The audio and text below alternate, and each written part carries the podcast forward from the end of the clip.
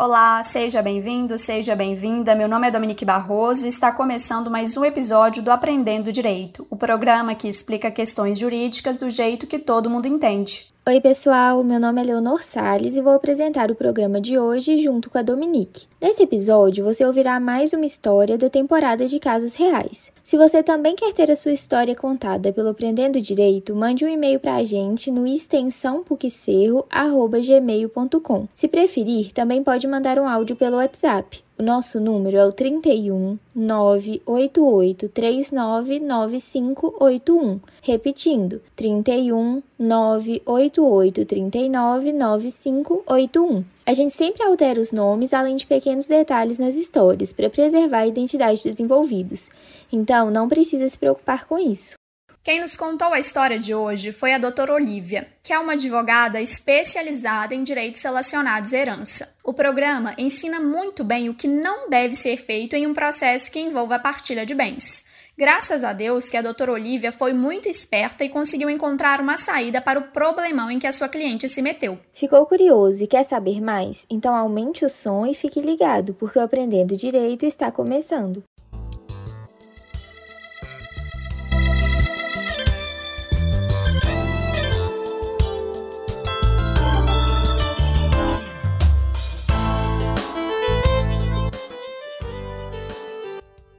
A dona Margarete, que é a personagem principal da nossa história, havia vivido em uma união estável com um senhor, que chamaremos aqui de seu Alfredo, e ambos foram muito felizes nessa relação amorosa. Tanto ela quanto ele tinham uma condição de vida razoável, não eram ricos, mas viviam bem. Ocorre que seu Alfredo veio a falecer, o que foi um baque muito grande para Margarete. Além da viúva Margarete, seu Alfredo deixou como herdeiras duas filhas do seu primeiro casamento. Alfredo e Margarete não tiveram filhos. Como eu disse, Margarete sentiu muito a perda de seu companheiro, e por isso mesmo ela fazia questão de não ficar com nada que era dele. Só de ver os bens que Alfredo deixara, Margarete era contaminada por um profundo e doído sentimento de saudade. Mas mesmo que não fosse esse o caso, a verdade é que seu Alfredo não conseguiu em vida acumular muito patrimônio não. Ele deixou um carro velho, além de uma terrinha na roça em que ele nem chegou a construir. Então, mesmo que a saudade não atormentasse a Margarete, acreditamos que não compensaria a Margarete ficar com nada mesmo não. Contudo, havia uma ação judicial proposta por Alfredo enquanto ele ainda era vivo, que se desse certo poderia render um bom dinheiro. Assim, no momento da divisão dos bens do falecido Alfredo, a dona Margarete procurou um advogado e disse a ele que não queria nada que fosse do ex-companheiro. Ela desejava permitir que as filhas dele ficassem com quase tudo, que a única coisa que ela não abria mão era do dinheiro que poderia sair se a sentença do processo ajuizado pelo Alfredo fosse favorável. Então, o advogado orientou Margarete a fazer duas operações distintas. Primeiro, um termo de renúncia do direito de herança, o que implicava em Margarete abrir mão de tudo o que lhe cabia na partilha de bens e, em segundo lugar, um termo escrito de acordo, levado a cartório, por meio do qual a dona Margarete e as filhas do falecido acertavam que, se os pedidos da ação do falecido Alfredo fossem julgados procedentes, a divisão seria feita por igual, ou seja, cada uma teria direito a um terço do dinheiro. Uai, Dominique, me desculpa, mas eu vou ter que te interromper. É que tem uma coisa estranha nessa história. A Margarete renunciou ao seu direito de herança? Como assim?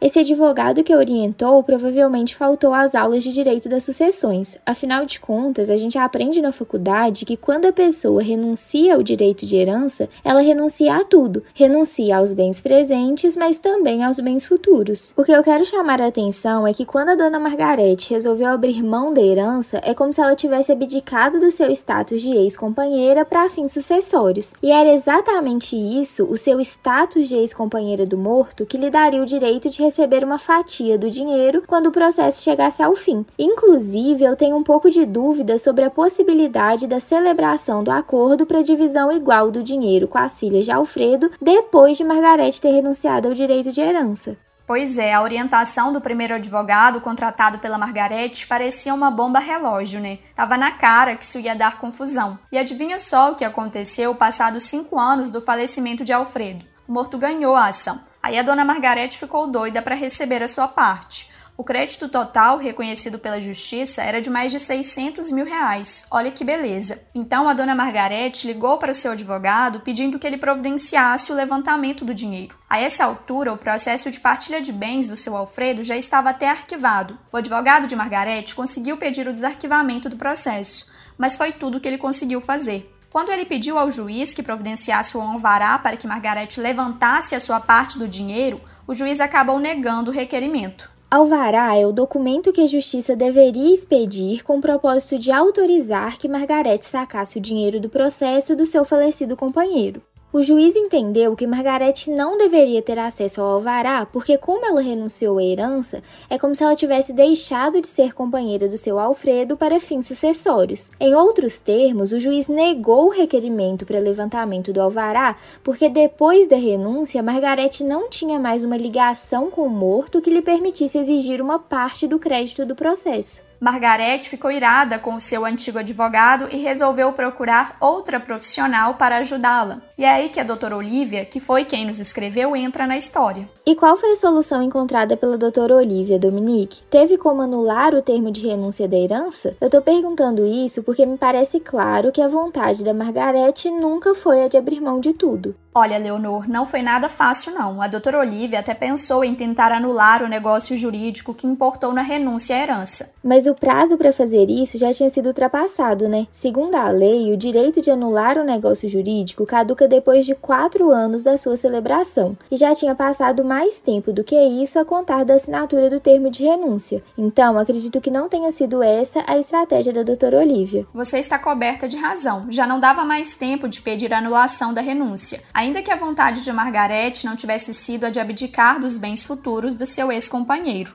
Então, eu estou desconfiada que a solução tenha sido o acordo levado a cartório, que foi a segunda iniciativa sugerida pelo então advogado de Margarete. Sim, foi o que deu para alegar. A doutora Olivia argumentou que, apesar de Margarete ter desistido de receber a herança, pouco tempo depois de renunciar, ela celebrou perante o tabelião do cartório um acordo com as demais herdeiras, sendo certo que todas as pessoas que assinaram esse acordo eram maiores e capazes. Basicamente, a alegação foi que a renúncia era uma coisa coisa, mas que o acordo era outra coisa diferente e que uma operação jurídica não poderia interferir significativamente sobre a outra. No fim das contas, a doutora Olivia resolveu executar o acordo, ou seja, cobrar que os termos negociados no acordo fossem cumpridos, o que importou que cada uma das partes envolvidas, Margarete e as duas filhas, ficassem cada uma com um terço do dinheiro que saiu. E isso acabou dando certo. Margarete não recebeu a sua parte por ser herdeira. Recebeu porque havia celebrado um acordo com as filhas que se comprometeram,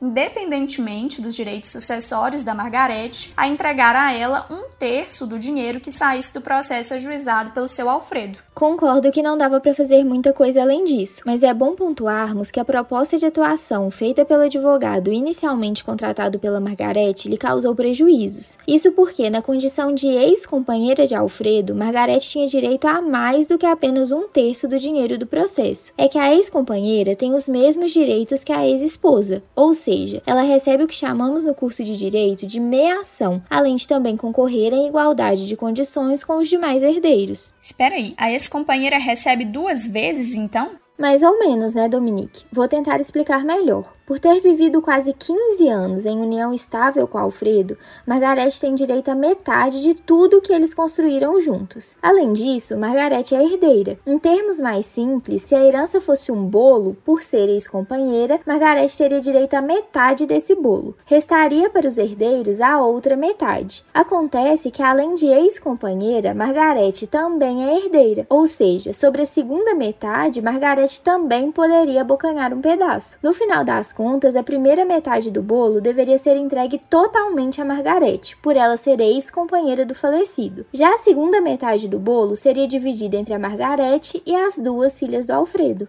Logo, não fosse a renúncia à herança, a divisão do dinheiro do processo, cujo valor total era de 600 mil reais, ficaria assim: 300 mil, a metade do todo, iriam para Margarete, por ela ser a ex-companheira do falecido.